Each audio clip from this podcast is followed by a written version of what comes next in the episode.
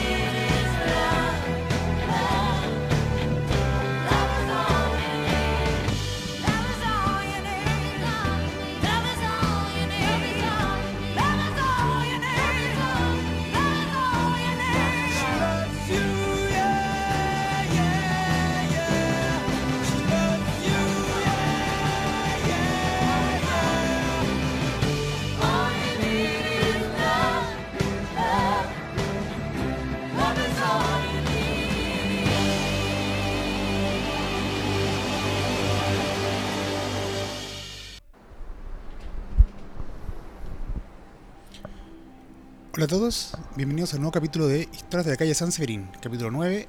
Eh, antes de comenzar, quiero agradecerle a Sebastián Morales por ayudarme a subir de nivel un poco el podcast y ayudarme a conseguir una mesa de sonido. Así que espero que esté saliendo bien. La verdad, la primera grabación que hago solo de esto ya, ya probé con el café con historia, pero no sé. Espero que esté saliendo bien. Aún me falta aprender un par de, de trucos sobre, sobre todo cómo hacer efectos de voz, porque me acuerdo que me enseñó, pero no he logrado volver a hacerlo. Pero en general está saliendo bien, así que bueno, mientras, mientras funcione todo sea por subir de nivel esto. y estoy un poco resfriado también. bueno, eh, el capítulo de hoy voy a seguir con el especial de musicales. Quiero hablar de otro musical que me gusta harto y que también tiene un cierto tema histórico y que, eh, bueno, a diferencia de Hamilton, este no salió en Broadway, que yo sepa, sino que salió como directo para la tele o directo video. No creo que lo en el cine, la verdad. No, investigué tanto. Pero es un musical que de hecho venden en Chile, así que si lo quieren lo pueden obtener y seguramente se puede descargar de algún lado o qué sé yo. Ahí. Es, más sencillo que Hamilton, que ese sí tienen que ir a Nueva York o, o conseguirlo pirata, no. No hay muchas más opciones. Eh, bueno, el musical en cuestión se llama Across the Universe, que es del año 2007 y que fue dirigido por Julie Seymour, eh, perdón, Julie Taymor, que ella, eh, por lo que estuve viendo, es al parecer una directora bastante famosa en Broadway, o sea, eh, ganó un Tony por El Rey León. Así que, bueno, y entendí también por qué el musical me gusta tanto, como que hay una, una experta en el tema dirigiéndolo. Lo que a veces se pierde un poco, ¿cierto?, en los musicales para la tele, que básicamente es la copia de. Aquí es como un musical hecho para televisión que queda bastante bien y que se ve espectacular. Aparte que de por sí tiene una... mm, Tiene una gracia que, eh, digamos, que fue la razón por la que yo llegué al musical, que es que tiene canciones de los Beatles. el musical entero es con canciones de los Beatles, no tiene canciones de otra cosa, son covers de los Beatles que están con- constantemente apareciendo y que básicamente mueven la trama completamente. Así que, bueno, em, tengo varios temas, de hecho los enumeré, tengo seis temas que tratar con esta película. Así que voy a ir en orden, pero eh, voy a ir zanjándolos bastante eh, de pronto como para poder pasar al siguiente porque no sé cómo hacer el, cambio de manera piola. Así que bueno, eh, si queda muy cortante lo siento mucho, pero no, no sé de otra forma hacerlo. bueno, rápidamente, primer tema es co- como explicarle un poco la historia de la película. Advierto desde ya que como siempre va a haber spoilers, o sea, no...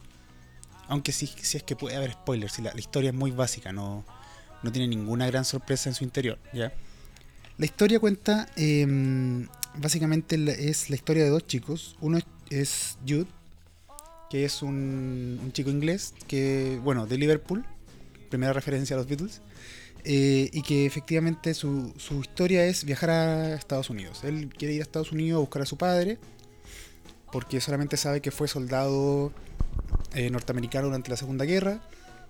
Y bueno, embarazó a la mamá y nunca se hizo cargo y Jude quería ir a conocerlo.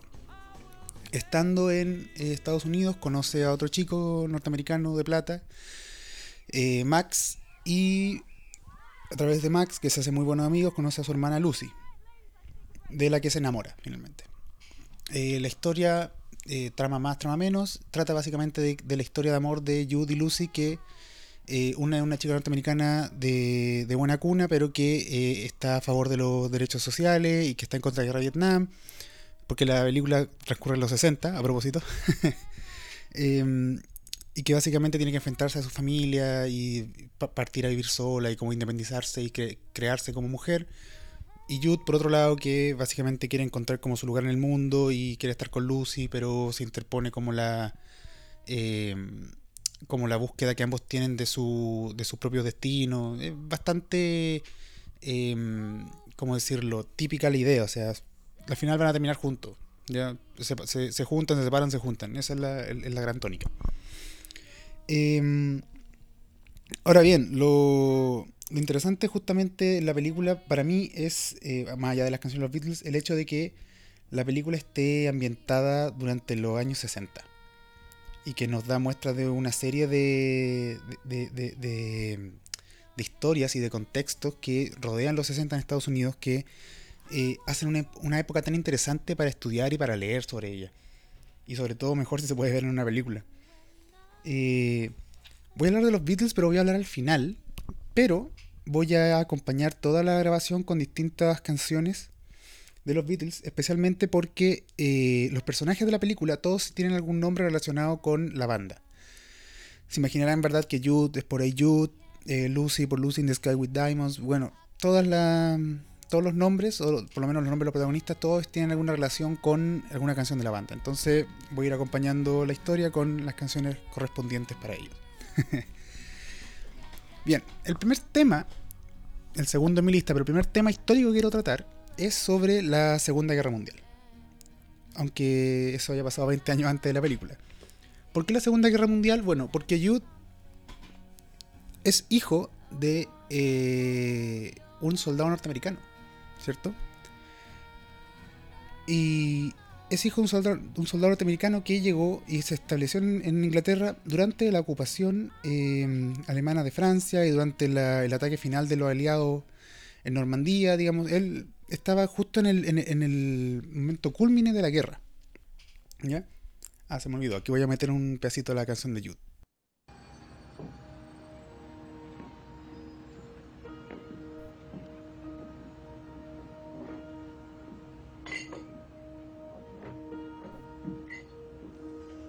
Hey Jude, don't make it bad.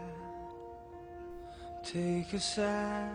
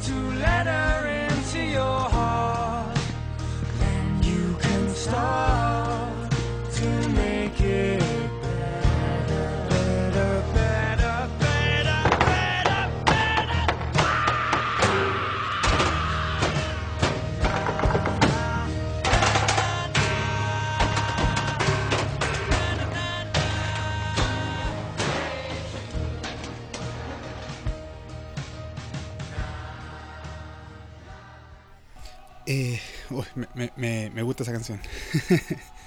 Em, bueno, el tema con eh, Jude es que, bueno, su mamá se embarazó de, su papá, como suele, pasar, digamos, y em, tras mm, 20 años que él, ¿verdad?, crece sin padre, decide ir a buscarlo a Estados Unidos. Y cuando se encuentra con él, él tenía toda una idea de que el papá era profesor porque tenía cartas que le había enviado la mamá desde una universidad y él pensaba que era un, importante profesor dentro de la universidad y no, descubre que finalmente el conserje de la universidad. No, no tiene una posición mayor a esa y se decepciona, ¿verdad? Porque eh, él se esperaba encontrar un gran catedrático y finalmente no. Y le dice, hola, mi nombre es Jude y soy tu hijo. Y él dice, no, eso es imposible. dice, sí, soy hijo de tal, de, de- de- tal niña que tú conociste en Inglaterra durante la Segunda Guerra. Y ahí él se da cuenta que efectivamente puede ser el papá de Jude y le dice, mira, yo... bueno, tu mamá nunca me contó de ti, yo nunca supe de tu existencia y no te puedo tener ahora, no puedes aparecer de pronto, yo ya tengo una familia, no sé qué esperas que haga. Y Jude le dice, es que yo no espero nada, yo quiero que usted sepa que yo existo. No quiero nada más. Quiero que sepa que independiente de dónde esté o independiente de lo que pase, usted tiene un hijo en Inglaterra y que nació de esta mujer que usted tuvo relación en algún momento y que usted nunca conoció. Quiero que sepa que yo estoy acá.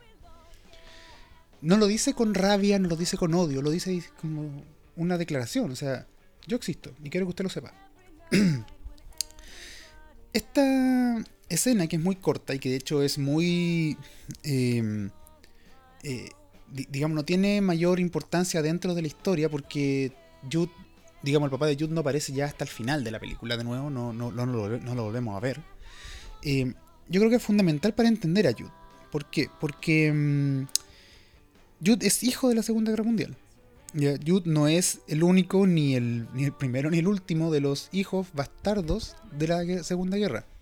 Hijos de soldados con, eh, con mujeres eh, inglesas, francesas, hijos nacidos ya sea de sexo consensuado o de violaciones, que pasó mucho, y no solamente de alemanes a, por ejemplo, francesa o polaca, también de rusos a alemanes, ¿ya?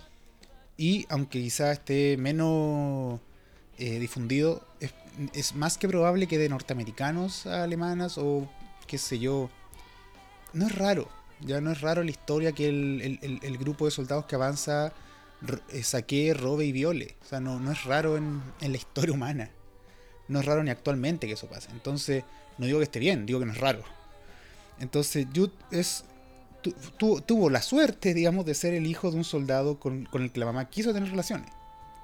Pero esa, entre comillas, mancha que quedó, ¿verdad?, de la Segunda Guerra Mundial, ese momento en el que países que nunca habían tenido mayor contacto que el que relaciones internacionales tuvieron un contacto real entre su pueblo países que se encontraron que lucharon y que estudiaron un mundo para crear un mundo nuevo el que ahora somos parte eh, son la primera generación de ese nuevo mundo la primera generación que se va a tener que enfrentar a su estado como hijos de soldados hijos de invasores o hijos de salvadores dependiendo quién era el soldado a cargo y que un poco no tienen su lugar en el mundo. Hace un par de... No, el año pasado fue. Una profesora me contaba la historia de un libro que intenté encontrar la referencia, pero no, lo- no logré hallarlo. em, que estudiaba el caso de una mujer francesa que había matado a su hijo. Y que ella se defendía diciendo que no era su hijo, era el hijo del enemigo. Porque era el hijo nacido de una violación por parte de un soldado alemán durante la invasión alemana a Francia en la Segunda Guerra. Y si no me equivoco, si no, si recuerdo bien la historia, el caso resultaba que la mujer salía libre porque ella había tenido razones eh, acertadas para matar al hijo del enemigo, no a su hijo, no era un hijo francés, era un hijo alemán. Y independiente, digamos, de lo que ustedes piensen sobre la historia, el, el, el tema ahí es justamente que hay una, un- un- una suerte de, de mancha, una suerte de estigma sobre estos hijos que no son puros, no son nacidos de, del amor, no son nacidos de, de una relación legítima, sino que son nacidos de la invasión, son nacidos de la guerra.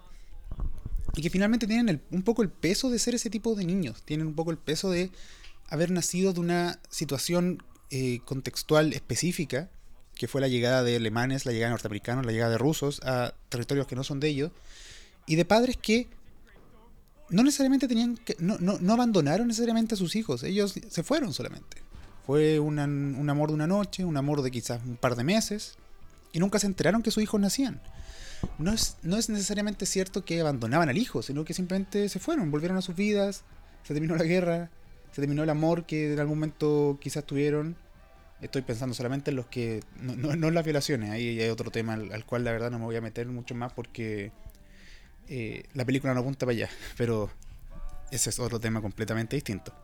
Eh, entonces, la frase que Jude tiene con sus padres de yo no quiero que usted haga nada. Yo fui criado por mi madre y lo, me crió bastante bien, me dio todo lo que necesité. No fue mucho, pero lo tuve. Yo solo quiero que usted sepa que yo existo.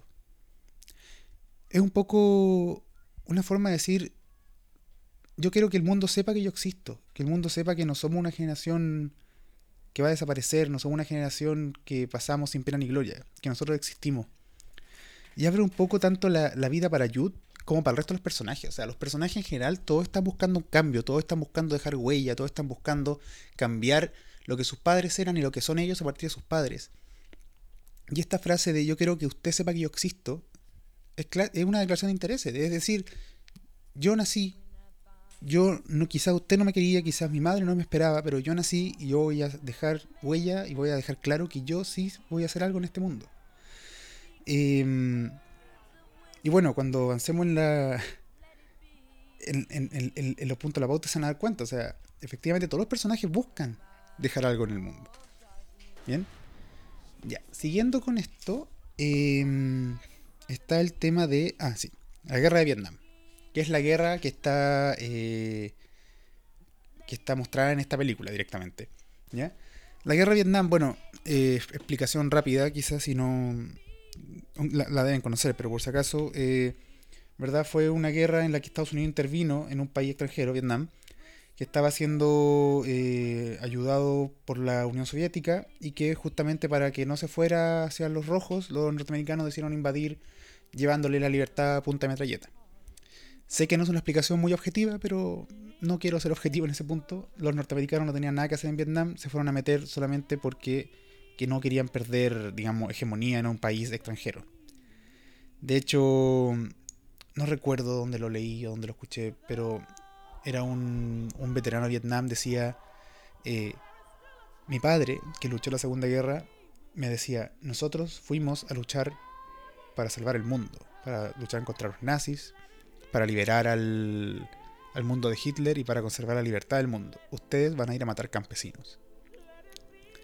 Independiente de las críticas que uno pueda tener eh, sobre la Segunda Guerra Mundial contra los norte- norteamericanos, quizá, eh, es verdad, o sea, eh, ahí lo que se estaba peleando era otra cosa, no se estaba luchando por un, di- digamos, por mantener la hegemonía del país en Europa, quien, porque Estados Unidos no tenía ninguna hegemonía en Europa en ese momento, sino por eh, defender los intereses ya ide- ideológicos del país, que era la, el, el liberalismo, no necesariamente económico, sino eh, político, social. Pero Vietnam no, Vietnam está instaurado en un contexto de Guerra Fría. Vietnam solamente se entiende en tanto que Estados Unidos necesita eh, posicionarse frente a los rusos y decir y plantarles cara y decirle nosotros somos los que mandamos acá. Bueno, eh, ¿cómo nos acercamos a Vietnam en la película? Por básicamente eh, dos personajes. Uno es el novio de Lucy. El novio de Lucy, ¿se acuerdan? La, la que después se va a enamorar de Jude. El novio de Lucy que al principio de la película se va a Vietnam. Se va a servir a su, a su país como buen, buen joven norteamericano, ¿verdad? Que debía cumplir su servicio con, con el Estado y por su nación y todo ese discurso que le vendieron a los jóvenes norteamericanos. Bueno, él parte a Vietnam eh, y a los pocos minutos de la película muere. De hecho, le llega una carta a Lucy en que dice que. eh, o sea, no, le llega a la mamá de- del, a la mamá del novio. Y ahí se entera Lucy y. mm, Digamos. Le todo el funeral eh, de soldado, qué sé yo, pero Lucy, muy triste por lo que sucede, finalmente se da cuenta que la guerra de Vietnam no tiene sentido. Y ella, que es una chica bastante eh, moderna, o sea, muy, muy, liberal para sus ideas, muy... eh, ¿Cómo se llama? Es, es contraria al...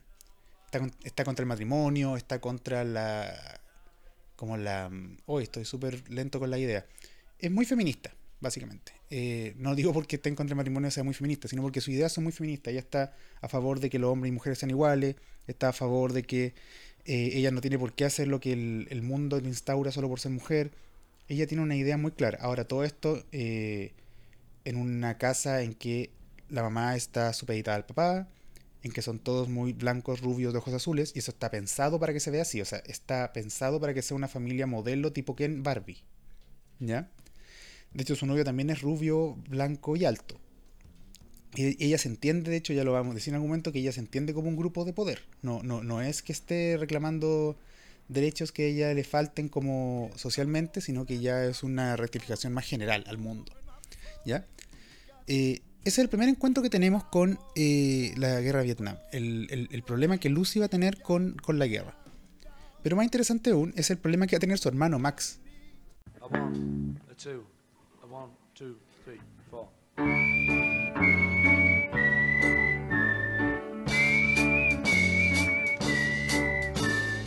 Joan was quizzical, studied metaphysical science in the home. Late nights all alone with a test tube. Oh, oh, oh, oh. Maxwell Edison, majoring in medicine, her on the phone. Can I take you out to the pictures, John? But as she's getting ready to go, a knock comes on the door.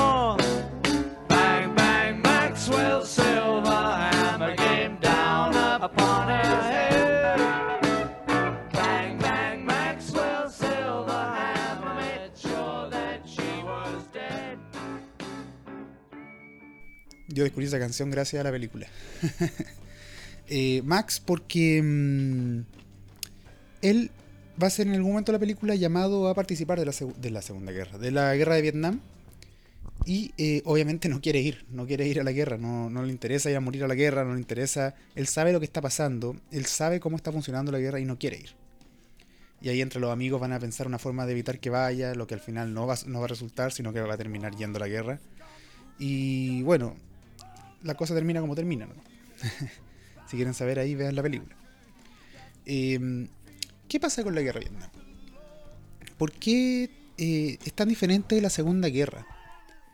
Y yo personalmente no creo que la diferencia esté solamente en el fin de la guerra. No, no creo que esté solamente en que la Segunda Guerra era para ir a liberar al mundo de Hitler y la, y la guerra de Vietnam era para, para, para matar campesinos. No creo que esté ahí solamente el foco. Porque de todas formas Estados Unidos podría haber vendido súper bien la guerra y decir, saben que la verdad vamos a ir a... eh, vamos a ir a matar a estos vietnamitas que ellos son ahora, no sé, el cáncer de la humanidad. Y podrían haber vendido, o sea, lo que mejor sabe hacer Estados Unidos es vender el discurso para que uno se lo crea. Si no, eh, eso no, es nuevo. Yo creo que el tema está, y, esta no es idea mía, sino que lo leí en algún momento, eh, en el nivel de información que había en la época. A diferencia de la Segunda Guerra Mundial, la, guerra de Vietnam tiene eh, televisión. Tiene televisión y tiene fotografía. eh, y no solamente fotografía, que también había la Segunda Guerra, sino que tiene eh, reporteros en acción, reporteros en el momento, que pueden enviar la fotografía y estar en un par de horas en Estados Unidos de nuevo. Y eso significa que la gente en Estados Unidos está mirando lo que pasa en Vietnam casi en directo. A las pocas horas ya sabe lo que está pasando, sabe quiénes murieron, saben que no están ganando la guerra. Y saben que eso no, no, no es ninguna guerra eh, que de hecho les corresponda a ellos, ni que ellos tengan por qué ganar. Hay muchos norteamericanos que no van a tener idea por qué están peleando en Vietnam. Y no entienden por qué tanto joven norteamericano está muriendo en Vietnam solo por morir. Entonces, eso es algo que va a, a a mermar. A ver si me los labios. Va a mermar mucho en la manera en que se va a entender la guerra de Vietnam y en cómo va a, eh, rebotar eso justamente en las conciencias de los jóvenes. ¿Ya? Que eh, lo vamos a ver durante toda la película. Está constantemente eh, presente la, la idea de la protesta, está constantemente presente la idea de los grupos contra la guerra, la idea de los grupos pro Vietnam, intentan detener la guerra, intentan detener el, abuso norteamericano, como, como lo ven, ¿verdad?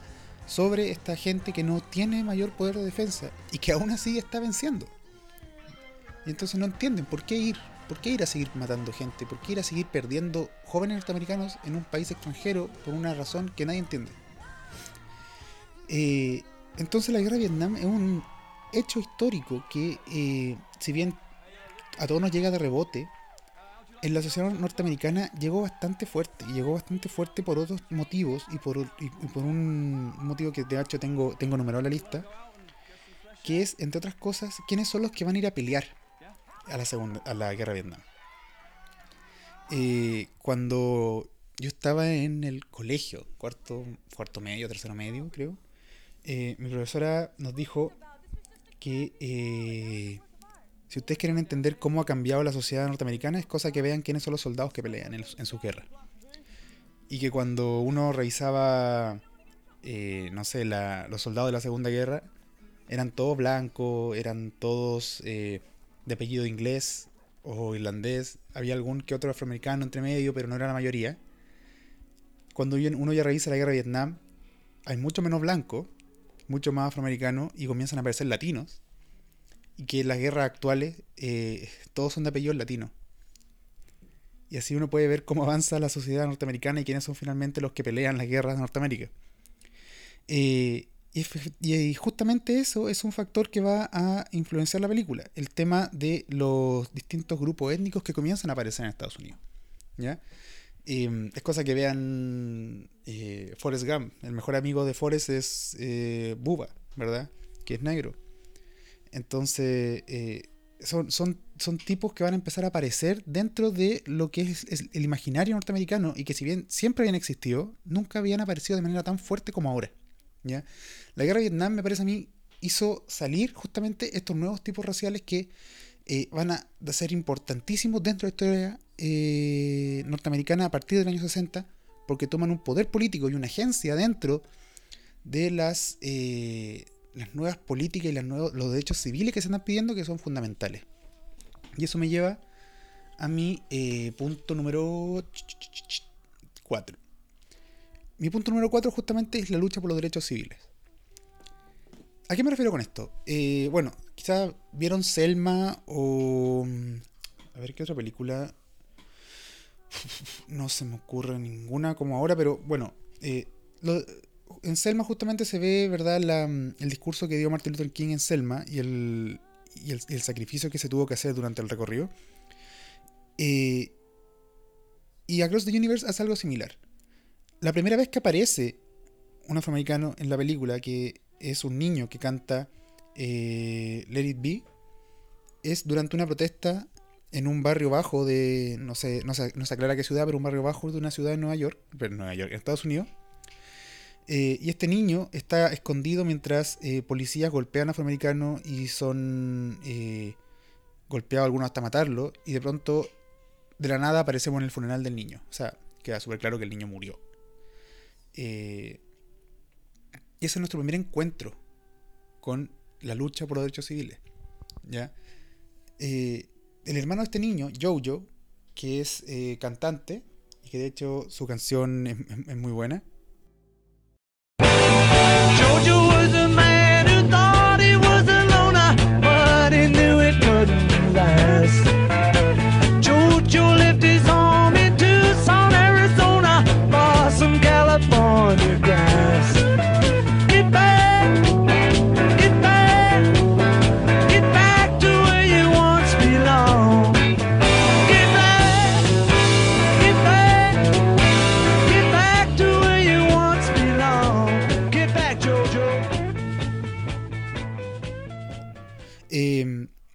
Decide finalmente salirse del barrio, ir a buscar mejor suerte a, la ciudad. Y ahí eh, conoce a Jude, conoce a Max, que ya se habían ido también a buscar su destino, etc. Y comienza a, eh, a pensar cómo. O sea, no a pensar, sino que se mete una banda, comienza a tocar en una banda que se hace famosa, etc. El tema con Jojo, y bueno, con todos los, los- afroamericanos que aparecen en la historia, es que ellos están. em, luchando por los derechos de ser tratados como iguales. ¿Ya? Que, bueno, esto lo he dicho ya varias veces, pero uno que, que vive en su burbuja, y me, pasa a mí, como que de pronto se olvida que hay gente que no tiene los mismos derechos que uno, aunque uno no entienda por qué.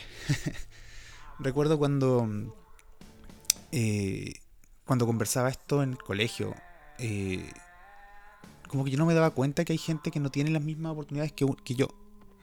¿ya? Y que yo, desde mi punto de vista, era. No entendía, por ejemplo, ya, ¿y ¿por qué hay que.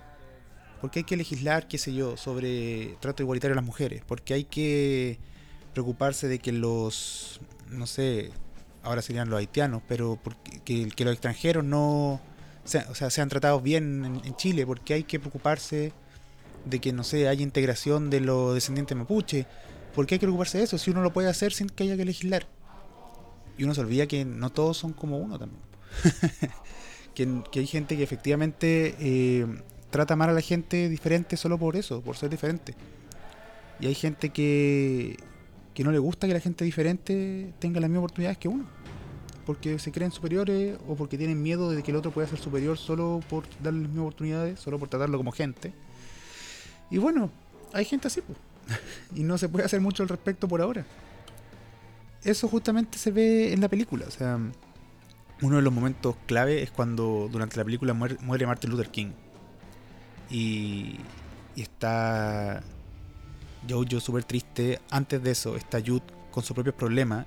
Y aparece de pronto la muerte de Martin Luther King y los dos se quedan mirando y se, se van a llorar juntos y se toman un trago juntos a salud de Martin Luther King porque ambos se identifican con la idea ya de esta integración, de esta idea de lograr una, una convivencia entre blanco y negro, entre lograr llegar justamente a que todos tienen los mismos derechos, ya porque Jojo es afroamericano y porque Jude, por muy blanco que sea, no tiene papeles, es un extranjero en Estados Unidos, es un extranjero indo- indocumentado. Entonces los dos entienden el hecho de no sentirse persona al nivel de otras personas. Jude aparte es bastardo, ¿ya? Entonces no tiene la misma categoría social que un hijo eh, un, un- hijo nacido dentro del matrimonio. ¿Ya? Eh, y no solo eso.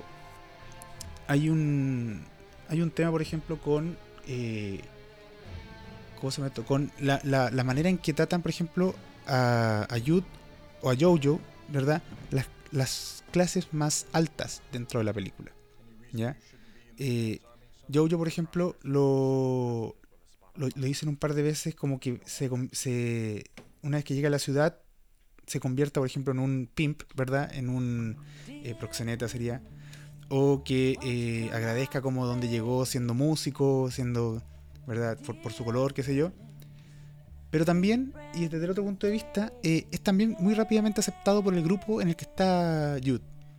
Y eso es muy entretenido en la película. O sea, se le cuestiona en algún momento su color, pero los, eh, los personajes dentro de la película, no los, personajes principales, lo aceptan. Lo aceptan como, una, como parte de ellos. Y parte de ellos, ¿por qué? Porque es Jude, que es un ilegal dentro de Estados Unidos. Max, que es hijo de una familia con plata, pero reniega de eso. Eh, Sadie, que es la, casera, que ella es una cantante, una mujer muy empoderada dentro de la película, que es dueña de, de su propio departamento y que no- es, muy libre de ella, muy libre de su sexualidad, muy libre y muy empoderada con todo lo que con todos sus em, digamos con todas sus actuaciones. Ella misma crea una disquera, ella misma se va a hacer cargo, ¿verdad?, de su banda y de que esta crezca. Es una mujer muy fuerte dentro de la película. Ella también es muy distinto al resto de las personas de su época. Eh, Lucy, ¿verdad?, que viene escapando de, también de su familia, la hermana de Max, y, mm, quiere ser, eh, ¿cómo se llama?, de, per- pertenece a un, a un grupo pacifista, pero que es- medio tránfugo también ahí se va durante la película. Prudence, que es una lesbiana que aparece y que más adelante voy a hablar de ella, pero que también está eh, es perseguida en esta época y todo es un grupo muy eh, muy heterogéneo en, en sus maneras de ser, pero homogéneo en la idea de que son todos, entre comillas, rechazados de la sociedad. Y entre rechazados se aceptan mutuamente y aceptan, por ejemplo, a Jojo, que eh, por, su, por, su color de piel y por, la, por, la- por el lugar en el que viene, no tendrían por qué aceptarlo. Pero todos entienden que finalmente están todos en el mismo barco, todos tienen que buscar la manera de lograr ser aceptados por el resto. Y no aceptados como convirtiéndose en ellos, sino que el resto entienda que ellos son ellos y no van a cambiar. ¿Ya? ¿Por qué me interesa el asunto de los derechos civiles? Eh, después de toda esta vuelta que me di de aceptación personal. eh, durante los años 60 van a aparecer, ¿verdad? Este, esta búsqueda, como les decía, de crear y dejar por escrito la idea de que somos todos iguales y todos tenemos derecho a ser tratados igual. ¿ya?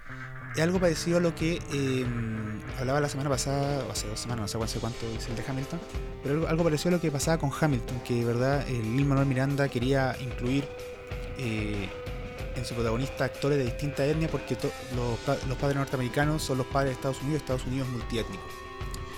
Eh, esta se podría decir que es la primera, el, primer intento en el siglo XX de hacer algo así. La lucha por los derechos civiles buscaba justamente decir que Estados Unidos no es solamente de blancos, sino que está conformado por distintos grupos raciales y todos tienen derecho a, eh, a participar de, activamente de, de Estados Unidos. ¿ya? Que los negros no solamente son para enviarlo a la guerra, sino que también tienen derecho a vivir tranquilamente en Estados Unidos. ¿ya? Em, entonces toda esta ¿cómo se llama? Todo esto, toda esta, esta lucha se ve muy representada en el personaje de Joe. ¿ya? Y sobre todo con una frase que yo encuentro que es. Oh, la oreja, no sé, no sé qué apreté. Em, que da una frase que es muy buena, que es cuando a Max le llega su carta para. para la. ¿Cómo se llama? Para, para llegar a Vietnam. Él dice: Bueno, yo estuve en el ejército dos años y, y no fue una buena experiencia. Y le preguntan: ¿Fuiste soldado? eh, ¿por qué elegiste ser soldado? Dijo, "Do- si tienes mi color de piel y donde yo vengo, tú no eliges. Y es claro, o sea, si él, no tuvo elección de ser soldado, él tuvo que ser soldado porque es negro. Tal cual. No, había otra forma de, de, actuar. Él, tenía que. Él, negro, soldado. Listo. Se acabó. Y soldado raso por entonces es un tema que en la película pasa un poco disfrazado, pasa un poco por, detrás, pero si uno se fija, aparece. Constantemente está el tema ahí con los derechos civiles y con la búsqueda de libertad, no libertad en, en el sentido más clásico, sino libertad eh, política. Libertad de actuar dentro de la política y libertad social para poder vivir tranquilamente dentro de Estados Unidos. Eh, bien, el quinto punto es sobre la liberación sexual. Que ese ya. eh, ese sí pasa un poquito más colado, pero que está presente toda la película. O sea, ni siquiera. O sea, pasa colado porque no lo hablan derechamente, pero está en toda la película. Em, y hay dos personajes que lo demuestran eh, claramente. Eh, uno es Lucy, Lucy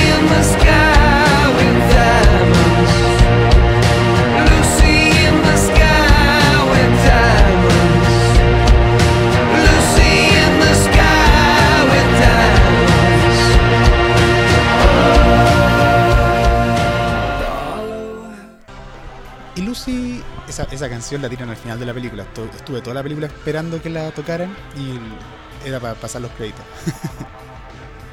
Em, Lucy, que parte siendo una niña muy, eh, muy de su casa, muy tranquila, es como el estereotipo de niña buena durante toda los primeros 5 o 10 minutos de la película, porque la película avanza muy rápido. No, nunca dicen cuánto tiempo pasa en- dentro de la película, pero uno tiene que imaginarse que ha pasado mucho tiempo, porque como que suceden demasiadas cosas juntas. Bueno, como todo musical. Em, cuando se muda con Max y con Jude, después de que muere su novio y se va de la casa, eh, ella entra en, una, en un empoderamiento sexual y una liberación eh, total. O sea, eh, al poco tiempo se comienza a salir con Jude y se olvida un poco de esta idea porque ella como que el matrimonio y luego la cama, o sea, no, era, era muy, muy, muy, muy moderada, no, moderada, muy... Eh, hoy se me fue la, la idea, cuando no eres liberal, eres conservador. era muy conservadora en su idea sobre el sexo. Y con Jude eso se, se, se pasa rápidamente. O sea, ella se da cuenta que finalmente todo lo que le enseñaron, todo esto de que si eres bueno te van a pasar cosas buenas, esto de que pareja estable toda la vida, esto de que, eh, qué sé yo, eh, no salir de, los de la casa de los padres antes del matrimonio, etcétera, etcétera. Con la muerte del novio como que todo eso se destruye, se da cuenta que finalmente eh, todo lo que le enseñaron no tiene sentido porque la vida puede dar una vuelta en 180 grados y se va a ir todo al carajo rápidamente. Y eso, siento yo, la lleva un poco, eh, le impulsa un poco a, liberarse. ¿ya? Y, bueno, de hecho ella llega a una casa en que son todos sexualmente libres, ¿ya? También son los locos años 60, no, hay- no hay que olvidarlo. Ahí la, la- la droga, alcohol, sexo, démosle. ¿ya? No, no se... mm, No intenta esconderse esa idea y de hecho eh, por eso dice que es constante. O sea, Jude tiene una novia, de hecho, novia, novia, claro, tiene una novia en Inglaterra, pero se olvida de ella cuando llega a Estados Unidos. Aquí conoce a otra chica y se olvida de ella cuando, cuando aparece Lucy. Lucy tiene novio, pero se olvida un poco de él cuando aparece Jude. Después el novio se muere, después por fin puede estar con Jude. Em, hay un par de vueltas. No me voy a meter con lo que hace Max, porque ya Max es otro, otro tema. Em, y otro, y digamos, el punto interesante justamente de esta liberación es eh, Prudence. Dear Prudence, won't you come out to play? Dear Prudence, greet the brand new day.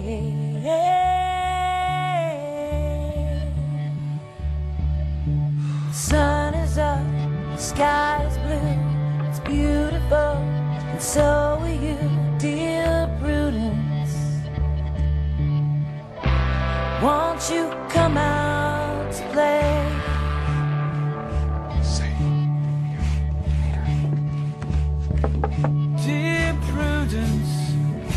Open up your eyes. Dear Prudence, see the sunny skies.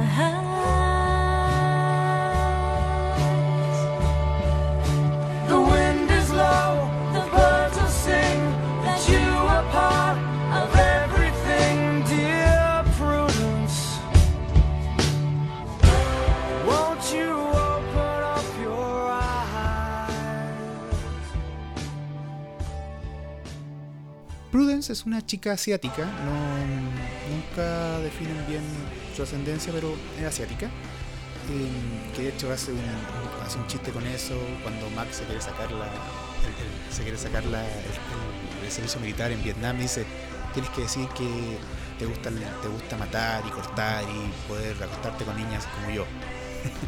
Porque claro, como es asiática, asocia con los vietnamitas.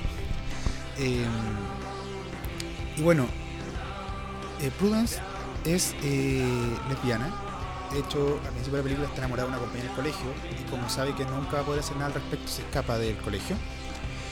Y eh, llega a esta casa donde está Jude, Max, eh, Lucy, Jojo, Sadie, todo el grupo. Y se eh, queda con ellos y se enamora de Sadie, que es la, la, la dueña casa. Eh, y bueno, Lucy le dice, oh, lleva mucho tiempo viviendo con Max y con Jude. Sí, llevo un par de semanas y ya no me tengo que acostar con ellos. y como, nunca me queda claro si es una talla que tira o realmente se acostaba con ellos antes de no, no, no, no, no queda claro ante la película, pero Prudence eh, está en un constante conflicto porque sabe que no em, su sexualidad no está aceptada en el mundo, pero tampoco quiere renegar de ella. No quiere estar con un hombre solamente por obligación de estar con un hombre, sino que ella quiere poder estar con la persona que le gusta. ¿Ya? Y de hecho, en, en cierto momento, se encierra en, un closet cuando ya. mm, mu- Muy, muy poco metafórica la idea, o sea, súper evidente lo que está diciendo. Se encierra en un closet porque se da cuenta que nunca va a estar con Sadie. Y Jude, Lucy y Max la van a sacar del closet y le comienzan a cantar Dear Prudence. Hasta que finalmente la, la convencen de que salga del closet. Y una vez que sale del closet, Prudence desaparece. Desaparece de la historia por un buen par de minutos. Eh, hasta que aparece eh, posteriormente en un circo como... eh, ¿Cómo se llaman estos eh, que hacen pirueta? Eh, no son malabaristas, son acróbatas. Aparece como un acróbata en un monociclo que salta por el aire y les presenta a su nueva novia que por fin como que logró conseguir a alguien que la acepta como es y ya ser aceptada como es. Y un final bastante feliz para Prudence. El, el tema es que eh, dentro de la película el tema de la sexualidad se ve muy bien representado en Prudence. ¿Por qué? Porque ella escapa de su entorno, escapa de su colegio para poder llegar, ¿verdad?, a esta casa donde está todo permitido. Todo, o sea, en la casa donde vive Jude está absolutamente todo permitido. Mientras paguen la renta, ta- pueden hacer lo que quieran. Eh, y aún así, ella no se siente eh, feliz en ese lugar. Aún así, ella se siente incómoda. Porque no puede demostrar su verdadera sexualidad. Todos dentro de la casa saben que ella es lesbiana. Excepto Max, que no, no cacha mucho de nada. Eh, pero aún así ella nunca se lo dice, sino que está como implícito. Como que es un secreto a voces que hay ahí en, en la casa. Y eso hace que finalmente Prudence decida irse una vez que se sabe y decida ir a buscar su lugar en otro lado. ¿Ya? Eh, y es muy fuerte pensar que durante los años 60 justamente fue la liberación sexual. Y uno piensa, claro, la liberación sexual como eh, tener sexo con el que quieras y poder hacer lo que quieras con quien quieras y qué sé yo. Pero también es el buscarse a uno mismo, o sea, eh, en- entenderse a uno mismo y decidir qué es lo que uno quiere, sexualmente hablando. ¿Ya? Y no solamente hablo de sexo, sino de las preferencias sexuales, de cómo yo voy a manejar el sexo frente al resto del mundo. ¿Ya? No hay que olvidar que la, mm, la, la- la- epidemia de SIDA que hubo en Estados Unidos durante los años 60, ¿verdad? Fue justamente entre los homosexuales. No porque los homosexuales solamente tengan SIDA, o porque se les pegue más rápido a ellos, o porque ellos tengan eh, una, una vida sexual más loca que los heterosexuales. Mentira. Era porque, eh, aunque existía la verdad el- el condón, no se usaba porque pensaban que el sexo anal no, necesitaba condón, porque no iban a quedar embarazados. Y, digamos, se transmite igual el SIDA por ahí. Entonces, eh, todo ese... ¿Por qué, voy a- por qué me, refiero a esto? Porque no, no, no había un interés en investigar, ¿verdad? la- la- Las otras implicaciones de el, di- digamos, tener sexo sin protección. Se culpó que casi era un castigo divino que los homosexuales murieran de SIDA. No había un interés real por entenderlo. Y este casi holocausto masivo de homosexuales fue por un, un desinterés en esa sexualidad distinta. ¿Ya? Eh, y Prudence un poco es representante de esa idea. Ella está ahí, ella es muy simpática, ella siempre está sonriendo, pero nadie se preocupa mucho de lo que le pasa. Nadie se preocupa mucho de preguntarle, Prudence, ¿estás bien? ¿Por qué te pasó esto? De hecho, hasta que se encierra en el closet, nadie entiende por qué está encerrada en el closet. Nadie entiende por qué está ahí. La animan a salir, la animan a conocer el mundo, pero nunca nadie se interesa, o no creo que no se interesen, sino que nunca nadie la logra entender bien. Nunca nadie logra entender qué es lo que quiere. Y me parece que es una representación bastante buena de, de- del sentimiento que podría significar eh, ser homosexual durante los 60. Esto de sentirse encerrado, esta idea de eh, sentirse solo en el mundo, esta idea de que finalmente tienes que irte de donde tú estás porque si no, nunca vas a poder ser tú. Y lo estoy diciendo desde la vereda opuesta. O sea, yo de verdad no, no tengo cómo saber si lo que estoy diciendo es verdad o no es verdad. Pero creo que como idea se entiende bien. se, se- se log- logra entenderse bien como el sentimiento de los años 60 de ser homosexual y probablemente hasta el día de hoy. O sea, no sigue siendo tema. ¿Ya? Y el hecho de que siga siendo tema implica que todavía hay homosexuales que se deben sentir solos. Sí, también debe haber heterosexuales que se sientan solos, pero, por lo menos son aceptados solo por ser heterosexuales ya son aceptados. ¿ya? Entonces, eh, yo creo que ahí hay un tema que es de los 60, pero que hasta el día de hoy tiene importancia. Y hay que darle una vuelta quizá, no con esta película solamente, sino darle una vuelta con cómo estamos reaccionando como sociedad a este tema. ¿Ya? Eh, voy en 42 minutos y eh, maté todos los temas rapidito. Sí, me pongo nervioso hablando solo. Sí, ese es mi problema hablar solo. Me, puso- me pongo nervioso y como no tengo re- re- retroalimentación, los mato demasiado rápido. Y siento que tengo mucho más que decir, pero me los, los voy matando muy rápido. Em, el último tema que quiero hablar son los Beatles. porque eh, porque son los Beatles. Yo creo que tenían que hacer un tema aparte, solo porque sí. Ya hemos estado escuchando sus canciones durante todo el podcast, pero eh, necesito poder hablar de ellos. Em, y más que de los Beatles en sí, porque bueno, si son fanáticos de los Beatles, pueden supongo que sabrán como su biografía. Yo no sé mucho de ellos re- realmente como, como banda, no los manejo así, en, en qué año fue cada disco, cómo fue su historia, no, no tengo idea. Porque yo soy malo para aprenderme esas cosas de la música. Me gusta escucharlas más que aprenderme como enciclopedias de, los artistas. Pero les puedo contar un poco mi historia con los Beatles, que esa sí la conozco. y pasa que los Beatles para mí son importantes por un tema tanto generacional como em, como recuerdo de mis de mis viejos. Me acuerdo que mi viejo tenía un montón de canciones para guitarra de los Beatles y yo conocía, por ejemplo, eh, Let Yesterday, Imagine. Sé que no es de los Beatles, sino de John Lennon, pero yo la meto como en, el gran grupo. Y qué sé yo, Yellow Submarine. eh, eran canciones que él se sabía en guitarra y las cantaba. Y para mí los Beatles eran como esta banda legendaria que tenía muchas canciones buenas y que todo el mundo conocía. eh, que a veces salían en la tele tipos como con corte de tazón y ok, los Beatles, sé que son ellos, no tengo idea quiénes son, pero sé que son ellos. Em, pero ya en el año 2000, eh, creo que era 2007, 2006, 2008, uno de esos tres, elija. eh, me regalaron por una Navidad, o sea, a mí y a mi hermano, el rock band de los Beatles. Y nosotros habíamos estado weyando un año entero que queríamos el, el rock band porque nos gustaba el, eh, de hecho, estábamos nosotros juntando como la plata para comprarlo y al final lo regalaron. Así que teníamos mucha plata ahorrada para ese momento. Em, y ahí me volví fanático. De las canciones porque las encontré muy buenas. O sea, yo nunca había escuchado las canciones. De verdad que nunca me había sentado a escuchar las canciones de los Beatles. Hasta mis di- 16 años nunca me había sentado a escuchar los Beatles. Mi primera vez fue cuando yo pude tocar las canciones con la batería del rock band. Y eran increíbles, o sea, eran una banda muy buena. Y todas sus canciones, no es como que, oh, sí, tiene muy, canciones muy buenas. Todas las canciones son buenas, todas. Incluso las malas son buenas. Es como increíble. Y el hecho de que hayan, este, hayan hecho un, musical con sus canciones, y no que las canciones caigan así como que, eh, hoy esta canción suena bien aquí. La canción mueve la historia, la canción tiene mucha relación con la historia. La historia está construida en torno a las canciones. Entonces, son muy ad hoc con el tema que se está hablando, son muy ad hoc con el sentimiento que se está mostrando en el momento. Y con la manera en que se actúa en base a las canciones.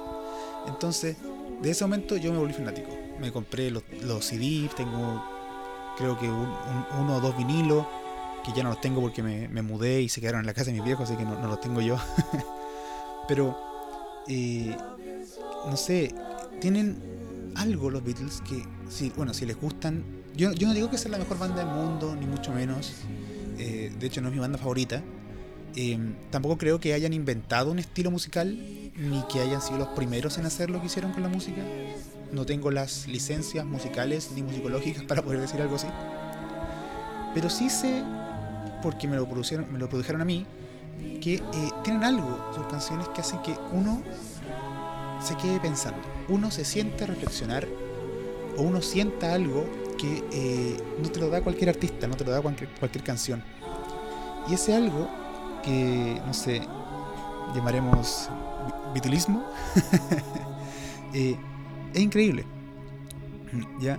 O sea, no sé, desde canciones como Twist and Shout o I Wanna Hold Your Hand o mm, como la- la- la- las más básicas, la- las primeras que hicieron, estas que duran un minuto y medio, hasta, eh, no sé, em, ¿cuál podría ser? Como Dear Prudence o la misma Jude, que es de mis canciones favoritas, que te hacen pensar el mundo. Eh, no, Nowhere Man, em, te hacen pensar como, ¿qui- ¿quién soy yo? ¿Dónde estoy? Independiente si no sabía inglés, o sea, eh, es el tono de la música, el tono de las canciones, todo hace que uno finalmente dé vuelta alrededor de la canción y encuentre que son geniales. Incluso la gente que no le gusta los Beatles, no le gustan los Beatles por el hype que tienen, porque lo encuentran sobrevalorados o que hay canciones miles de veces mejor. Pero y el problema con, con la sociedad actual, como que eh, dicen, no, pero hay cosas mucho mejores. Sí, pero los Beatles son buenos. que haya cosas mejores no implica que esto sea malo. No sé por qué ese odio que, que tienen contra, contra las cosas solamente porque hay gente que, la, que las valoró demasiado en su momento o, dijo que era lo mejor del mundo y quizás, claro, no es lo mejor del mundo, pero no, no dejan de ser buenas. Em, entonces, eh, me- me- me- como que me emocioné demasiado. Eh, tienen algo los Beatles que hace que uno los pueda disfrutar en cualquier momento y que finalmente eh, es una banda sonora de la vida muy buena. Como que uno logra eh, identificarse con la manera en que se podría haber sentido alguien con esta banda sonora de fondo. Uno logra entender como el, el- poder, eh, no sé, caminar por la calle e imaginarte una canción de los Beatles que refleje ese momento de tu vida o esa situación de tu vida o el sentimiento que estás pensando en ese momento. Independiente que la canción no tenga nada que ver con lo que estés sintiendo. En la letra, digo.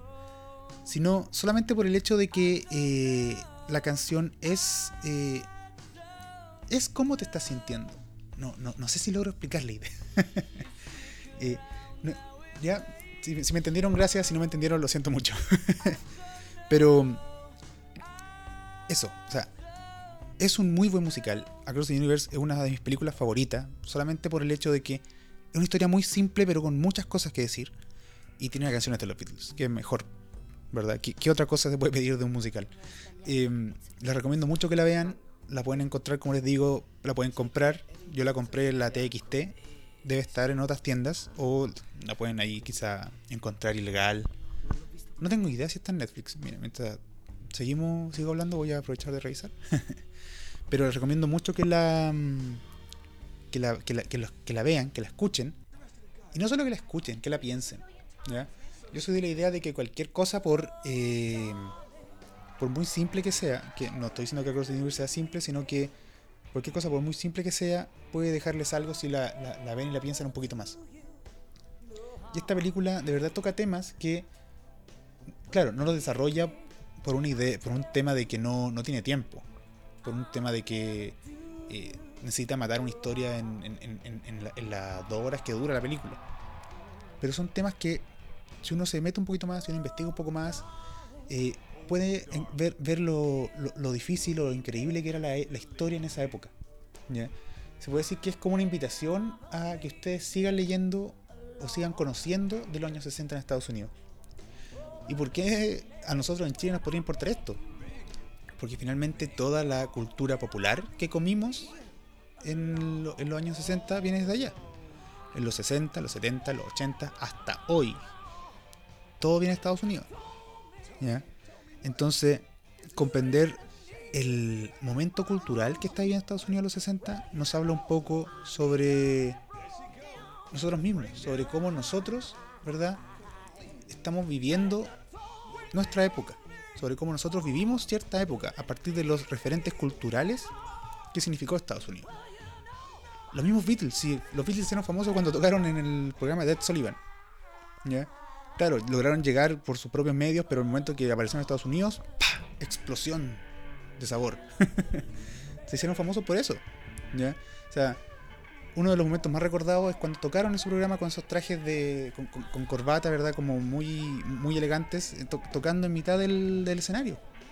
Entonces Estados Unidos finalmente condiciona un poco nuestra cultura popular de los años 60 y antes de eso. Entonces es importante conocer también los momentos culturales que está viviendo el... ¿cómo se llama? El, el- el- el- país del, del norte. ¿Bien? Eh, pues bien. Where were we?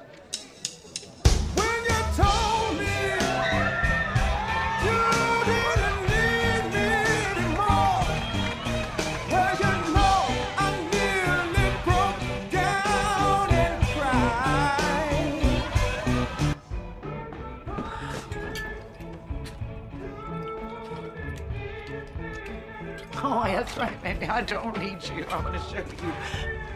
Down, down,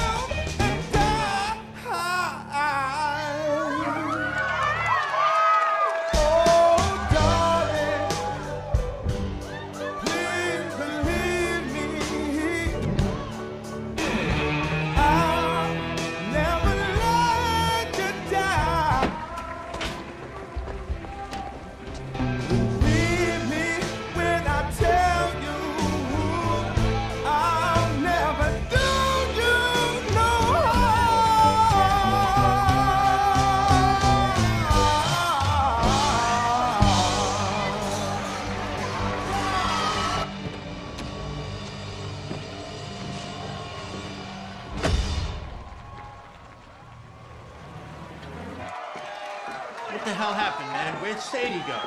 Solo, man. Way solo.